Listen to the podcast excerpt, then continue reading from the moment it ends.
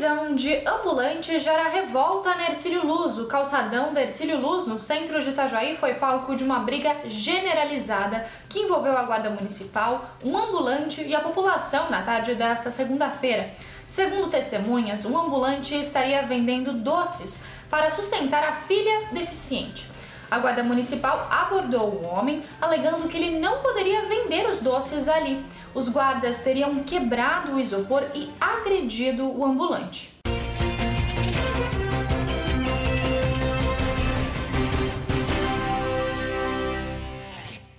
Grávida foi morta por dívida. A DIC de Itajaí concluiu as investigações do assassinato de Adriana de Souza Nascimento, grávida de sete meses. Ela foi encontrada morta em um matagal no bairro Campeche, em Itajaí. Adriana tinha entregado um carro para dois amigos venderem. Os dois negociaram o veículo, mas ficaram devendo uma parte do dinheiro. Para se livrar da dívida, eles planejaram o assassinato de Adriana.